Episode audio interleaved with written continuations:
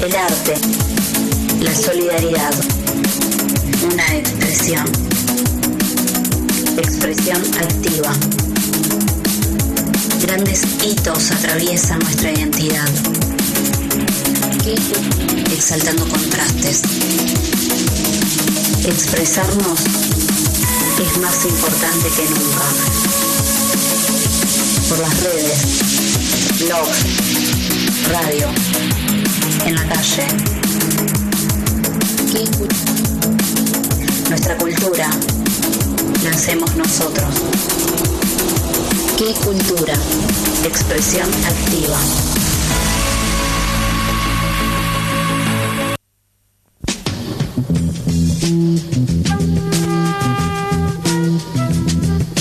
Acá en Qué Cultura, en la Rock 103.3 desde la ciudad de Zárate. Multiplataforma por todos lados estamos. Gracias a todos los que están ahí del otro lado. Siempre pueden comunicarse a través de las redes sociales, las clásicas redes sociales. Ya vendrán nuevas porque las que tenemos ahora ya están medias viejitas. Ya vamos a hablar más adelante de eso. Ahora vamos a ir con un poco de ciencia. Pero ciencia de verdad, ciencia de la buena. Este, cuando hablamos de ciencia, por lo menos cuando yo hablo de ciencia, pienso en algo que lo atraviesa todo, ¿y no?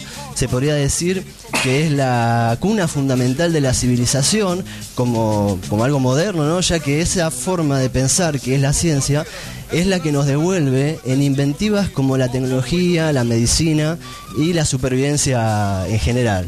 Este, solo por, por mencionar eh, algo esencial para nuestra vida, veamos por ejemplo el avance tan trascendental como el procedimiento de cocinar los alimentos, ¿no? Eh, lo cual Total. ahora totalmente, ¿no? Y es un avance científico, más allá, o sea, la ciencia no es que empezó, empezó hace poco, sino que nos dimos cuenta que tenemos una forma de pensar que nos permite procesar eh, eso, ¿no? ¿Qué hace el, el- el cocinar los alimentos? Ahorra una impresionante cantidad de- de energía a nuestro organismo para hacer la digestión, por ejemplo, ¿no? Acá igual una nota que hay que hacer, que acá el proceso de gasto de energía que ahorramos nosotros lo paga el planeta, ya que hay que combustionar elementos para poder cocinar. O sea, ahí vamos teniendo en cuenta cómo al mismo tiempo que las ventajas que vamos adquiriendo en algo tan simple como cocinar, también empieza a tener un impacto diferente en el contexto. Claro, bueno, en los griegos esta cuestión es con el mito de Prometeo, ¿no? Cuando surge Prometeo, que es el titán que roba el fuego a los dioses y se lo regala a los hombres, ellos consideran que es el fin de la prehistoria y el comienzo de la historia. Totalmente. El hecho de tener un fuego que perteneció a los dioses y que por consiguiente va a inspirar las ciencias y las artes, porque es el fuego que, que- que pertenece tanto a Hefestos como a Atenea, ellos sostienen que es pasar de lo crudo a lo cocido. Bueno. O sea, comenzamos a desprendernos de las cuestiones crudas que son las ilógicas Claro. a la cuestión cocida que es la cuestión lógica. O sea, dejamos de comer la carne cruda para comenzar a comer Totalmente. la carne cocida. Es el despertar de la conciencia, el, fuego. Ahí podemos relacionarlo, sal- saltando para donde un poco donde vamos, que es que supuestamente, o según la investigación, no sé si eso será así o será un- un- una narrativa machista, ¿no? Pero supuestamente, yo no creo que sea así. La mujer era quien se quedaba, ¿no? En la cueva cuando éramos cueveros, nos íbamos en cuevas a criar los hijos y los quehaceres domésticos, entre ellos lidiar con el alimento para la comunidad, lo cual implicaba una administración económica en términos de racionamiento y distribución. O sea, fíjate ya en qué nivel estamos hablando de algo que nos permitió avanzar como civilización, la cocina. Sin embargo, eh, también sabemos que uno de los avances, estos más significativos, que nos permitieron llegar acá, nos guste o no, este, no sé, a mí me gusta, eh, fumo en el agua a, través de la crisis, ¿no? Pero estamos vivos. eh, se transformó en algo peyorativo, ¿no? El prisma machista de la civilización occidental condenó a la inventora a su invento, ¿no? A cocinar, y no sería la última vez que eso pasaría. Pero el 7 de noviembre eh, de 1867 nace María Salomea Solodowska Curie, nacida en Varsovia y que estaría destinada a reivindicar el trabajo de la mujer en la ciencia, que hasta ese momento había sido ocultado o sesgado o firmado con un nombre masculino. Hay que pensar, por ejemplo, que incluso hasta el siglo XIX, el criterio científico general consideraba a la mujer biológica como algo inferior. Sí, total. En términos eh, eh, de especímenes, ¿no? Estaba la. eh, éramos inocentes también, la- la- el científico era muy inocente en ese tiempo, pero fíjate como incluso Darwin, uno que abre las puertas a todo lo nuevo, seguía pensando en términos. Eh, eh, No sé si eran inocentes. Bueno, no sé. Eran crueles, no eran inocentes. Es polémico, es polémico. Pero bueno, no, eh, no sí, eran- total. O sea, igual volviendo, quiero volver un segundo eh, a, a lo que Volvé, planteabas antes de- del fuego, que después eh, la mujer, como vos decís, que crea, no es que crea el fuego, el fuego no es creado, es descubierto. eh, porque es un elemento de la naturaleza, no lo crea el hombre. Después, eh, cuando esas mujeres llegaban a grandes, se volvían las venerables cuidadoras del fuego. O sea, Claro, su claro. misión, cuando eran venera eran ancianas, que tampoco es que eran ancianas como ahora a los 80, eran ancianas a los 45, 50, porque la vida era más cortita, eran las venerables cuidadoras del fuego, ¿no? Y que después terminan siendo las vestales Las romanas. vestales romanas, sí. Pero el fuego era tremendo. Y en base a esto que planteabas del fuego, después está relacionado justo con algo que va a plantear en Vuela Abuela, eh, lo, lo que planteas no del fuego, sino de la mujer, eh, que hay una historiadora del arte, ahora no tengo el nombre, que ella plantea que la- la- la- el nacimiento del arte en la, en era prehistórica, en, el arte rupestre, es hecho por mujeres. Porque Ah, las que tenían el fuego y las que estaban en las cuevas eran las mujeres, no los hombres. Claro, los hombres claro. cazaban. Los hombres sí estaban afuera, estaban cazando y demás, y ellas estaban en la cueva con el fuego Sí, sí. pintando. Sí, sí, sí, totalmente. O sea que cambiaría completamente el Esa- paradigma del arte también. claro, de ahí de lo doméstico empieza eh, toda esa cuestión. Claro, que porque una vez que tenemos la casa es también. Totalmente. Bueno, con eso, igual que hablamos del- de lo que pasó en- en esto eh, después de la Edad Media y todo eso, sabemos que hubo una caída y que antes hubo, estábamos de alguna manera mejor. Y ahora también yo pienso que está bueno sentirse en medio. Yo me siento más cómodo hoy en día, más allá de un montón de cosas que podemos llegar a tener. Este, hay más libertad en muchos aspectos, ¿no? Este, aparte, no podemos, viste, muchas veces renegamos de otras culturas, de, no sé, de Halloween, cosas así, pero también importamos el jazz, importamos el pop y artistas espectaculares que eh, son hermosos, ¿entendés? Entonces, eh, está buena las cosas que pasaron y ahí, bueno, seguimos, pienso que la, la humanidad es una especie de animal en estado de adolescencia, ¿no? Complicado. Complicadísimo. Complicado. Este, bien, bueno. Seguimos un poco acá con. eh, vamos a hablar un poco más de quién era ella y qué fue lo que hizo, ¿no? Ella era una física matemática, eh, hablamos, ella es eh, Madame o Marie Curie, fue una física matemática química pionera en el campo de la radiactividad. Ella puso dos elementos, por ejemplo, en la tabla, periódica que hoy todos consultamos, que son el radio y el polonio. Fue la primera mujer en recibir el premio Nobel, el de física de 1903, junto a su marido Pierre Curie y a Henry Becquerel, y en 1911 recibiría el Nobel de Química, siendo a su vez la primera persona en recibir dos premios por distintas disciplinas. Su trabajo toma empuje a partir del reciente descubrimiento que había hecho Antui- eh, Anthony eh, Henry Becquerel, que demostró que las sales de uranio emitían rayos de una naturaleza desconocida, sin la necesidad de ser expuestas a la luz. A partir de ahí, Marie Curie toma la investigación y descubrió que los compuestos formados por el torio también emitían rayos de forma espontánea, y este fenómeno fue el que le llamó radiactividad. Hay que entender que polonio viene de Polonia, ¿no? Este, como la radiactividad que genera algunas muestras eran más fuertes de lo que ellos esperaban, eh, Marie y Pierre, sospecharon que había otra sustancia radiactiva más potente que el uranio y el torio. Y así fue que en 1898 dieron a conocer que habían descubierto un nuevo elemento al que llamaron polonio y unos meses después el radio, ¿no? Bueno, ya en 1893, Mar- eh, Marie, quien ya se había afrancesado el nombre, se licenció en física con calificaciones sobresalientes. Un año más tarde conoció a su futuro marido, de quien eh, que también era físico y científico, que es Pierre Curie. Bueno, y ahí ya. Un poco también eh, vamos a ver ahora un poco cómo se fue, mm, cómo fue la infancia en eso, cómo fue el proceso que llevó a- a lograr eso en un momento muy difícil para las mujeres.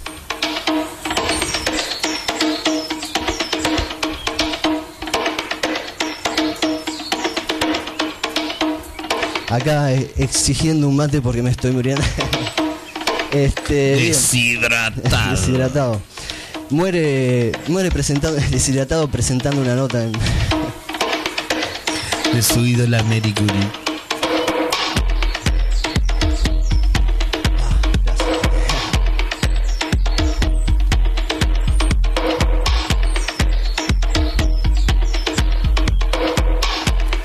Bueno, como decíamos, durante los primeros años, eh, si bien no provenía de una familia demasiado acomodada, sí tuvo gran incentivo y motivación por la educación y la vida académica. Luego del fallecimiento de su madre y de una de sus hermanas, las dificultades familiares y económicas no le quitaron nunca el deseo de estudiar. Al terminar la educación básica, por el solo hecho de ser mujer, no tenía permitido acceder a los estudios superiores, no obstante, eso no amedrentó su pasión. Viajó a París para ingresar en la Universidad de So- Sorbona y consiguió una vacante para estudiar física y matemática, tal cual lo hacía su padre, mientras trabajaba como in- institutriz para mantenerse. Luego de la muerte de su marido, decidió continuar con sus investigaciones y muy pronto descubrió que la radioterapia podría ser un tratamiento contra las enfermedades cancerígenas. Esto hizo que los experimentos de Marie generaran eh, adeptos y se popularizaran enormemente. Gracias a estas investigaciones, Marie Curie ganó su segundo premio Nobel. Eh, ella no fue solamente una científica pionera, también tuvo un papel muy importante durante la Primera Guerra Mundial. En aquel periodo bélico adquirió diversos automóviles y máquinas de rayos X portátiles para crear ambulancias, ambulancias radiológicas, lo cual era todo un avance para 1914, ¿no? Gracias a ello logró salvar la vida de muchísimos soldados. Y así también se convirtió en la directora del Servicio de Radiología de la Cruz Roja Francesa. Hoy, por ejemplo, en la Biblioteca Nacional de Francia hay libros de ella que se consideran peligrosos por su radioactividad y están resguardados en cajas de plomo. Las que, eh, por ejemplo, si alguien quiere consultar estos materiales, deben ir protegidos con trajes antirradiación lo cual hace pensar de una manera que las causas de su muerte final, que fue de, una enfermedad que no la conocían muy ese tiempo, era... Era radioactividad, ¿no? Sí. Así que bueno, eso es un poco... Claro, porque ella estuvo completamente expuesta a la radioactividad y a todo en esta investigación. Sin tener la menor idea de lo... No de- se sabía nada en ese entonces. No, no, no, Los total, peligros total. nocivos. Aparte ella de joven era muy criticada por sus contemporáneos porque la tildaban de aburrida. ¿Ah, sí? Porque mientras los restos iban a, a, Claro. a los bares o demás, Claro. ella estaba constantemente eh, Estudiando, Estudiando. Aparte le costaba el triple al ser mujer, no por una cuestión intelectual, sino por una cuestión de que le mequinaban los libros o, o- o demás cuestiones que, que pasaba ella. Sí, sí, sí, sí. Era, eh, tiempos duros, ¿no? Para, para, para las mujeres, para todo en general. Así que eh, bien ahí que también tenemos los lados positivos de la cultura de hoy en día, podemos reivindicar eso, así que ya cerramos esto, no sé si quieren agregar algo más, porque en eh, Yo tenemos quería 10 hacer minutos. una pregunta a Emma. Dale, dale. Eh, cuando esperando. eh, eh, le roba el eh, Prometeo roba el fuego, oiga, Sí. está- hace un rato estábamos hablando, Sí. pero eh, es como que la, yo me la figura de Apolo, Apolo es el dios del sol Sí. y no no no no entra en conflicto Prometeo con Apolo. No. Ah, No, no, no, porque sí, está bien tu pregunta, está muy bien hecha. Ese fuego sí estaba en el carro de Apolo, porque Apolo es el sol, sí. pero era el fuego que estaba consagrado a Hefestos, que es el dios artesano y el dios de la metalurgia, por eso es el fuego de las artes. Ahí va. Y a Atenea, que es la diosa de la sabiduría. Entonces él va hasta el Olimpo, él, él- él se lleva mal con los dioses en realidad, aunque es un dios. Prometeo. Prometeo, sí. Y en una chaucha mete una chispita, ¿no? Sí. Y baja. Nadie sospecha que él en esa chis- en esa chaucha lleva una chispa. Entonces baja hasta la humanidad porque ¿Por qué hace eso Prometeo? Porque Prometeo es quien crea al humano de barro. Desde el barro, él crea a los primeros humanos. Claro. Entonces él siempre los está protegiendo. Y les regala el fuego. Claro. ¿No? Entonces, a consecuencia de eso, Zeus se va a enojar porque eh, él es como que siempre se está rebelando con Zeus y siempre le hace quedar como un tonto. Hay una especie de envidia con. Total, ¿no? él lo envidia a Prometeo. Siempre lo está envidiando porque eh, Prometeo, ¿qué pasa? Es un titán y los titanes siempre se caracterizan por su fuerza física. Por ejemplo, Atlas que sostiene el mundo. Claro. ¿no? Pero Prometeo es el único que usa la. Es, siempre es, es pro, o sea, antes de que todos lleguen, él ya llegó. Claro, es claro. pro antes de que pase. Cuando ¿No? vos viniste, yo fui, vine. Claro, ese es Prometeo, man. entonces siempre está un paso adelantado. Hay un poco también de padre, la- el arquetipo Entonces, padre-hijo, ¿no? eh, perdón, y ahí es cuando Zeus lo encadena a un monte Ajá. y un águila le va a comer el hígado de día. A la noche el hígado se regenera y el águila vuelve a comer. Y así está Prometeo muchos años Claro. hasta que Hércules, para los griegos es Heracles, llega y, Y lo libera. rompe las cadenas y mata al águila. El águila igual es Zeus comiéndole el hígado, porque los griegos planteaban que en el hígado estaba la inteligencia también. Ah, claro, Ahí está la cuestión de la envidia que planteaba Dani. Y lo libera Prometeo. Lo libera, pero él, ah, Zeus lo deja liberar para, porque, a ver, Zeus lo deja porque eh, el que lo libera es Heracles y él quiere que Heracles sea el héroe más grande de Grecia. Entonces le dice, bueno, está bien, yo te libero, pero toda tu vida llevarás un anillo que estará hecho del metal de la cadena y de la roca a la que estuviste atado. O sea, Prometeo siempre va a llevar ese anillo como señal de que una vez Zeus lo venció. Ah, Pero lo venció antes muchas otras, ¿no? Claro, eso. ¿Y de ahí que dónde fue Prometeo? Se, va al, al Olimpo. al Olimpo. Se va al Olimpo. Asciende, ¿no? Asciende, asciende. Sí, al significa final es perdonado, pero eh, es castigado porque él es de los personajes que desafían a los dioses. Cuando Claro. se termina lo que es la edad dorada antes del fuego, es la primera vez que le engaña a Zeus. Entonces dice, bueno, los hombres se van a separar de los dioses. Hay que ver qué parte del ganado le corresponde a los hombres y qué parte del ganado le corresponde a los dioses. Entonces él consigue dos búfalos muertos. A un búfalo le saca todos los huesos y, la, y, el- y los cueros, todo lo que no se come, lo rellena de eso y lo frota en grasa. Entonces el búfalo tiene un pelaje precioso, es lindo. Y al otro búfalo como que lo ensucia, pero lo rellena de carnes y de vísceras. Entonces dice, bueno, los dioses eligen al búfalo que les va a tocar para siempre. Claro, se dejan guiar por la apariencia y eligen a que está lustrado, limpio, qué sé yo. Y cuando abren el estómago es todo huesos y Sí, grasa. Entonces cuando se mate al búfalo, a los dioses solo se le va a ofrendar los huesos y la grasa. Y los hombres van a comer la carne. Claro. Volvemos otra vez a lo crudo y lo cocido. Claro, claro, claro. sí, ¿no? sí. Prometeo el fuego y también es lo crudo y lo cocido. Sí, sí. Pasan a comer la carne cocida. Y ya no le tienen que ofrendar carne a los dioses. Solo grasa y hueso. Terrible. ¿no? Eh, eh, este. Me encantó, Y es me más, la grasa hace que perdure el fuego. Claro. Claro. ¿No? O sea, es muy interesante cuando comenzamos a desmenuzar el relato, ¿no? Está- Entonces ahí Zeus ya se enoja. ¿Qué Ah. hace? Prometeo tiene son cuatro hermanos, ¿no? Uno es Atlas y el otro es Epimeteo, el otro no importa, no es muy importante. Epimeteo es el es lo opuesto a Prometeo. Se da cuenta del error una vez que pasa el error, por eso es Epimeteo. Después de que pasó. Zeus manda a hacer a Pandora, la primera mujer creada por los dioses. Entonces la hace bellísima. Claro.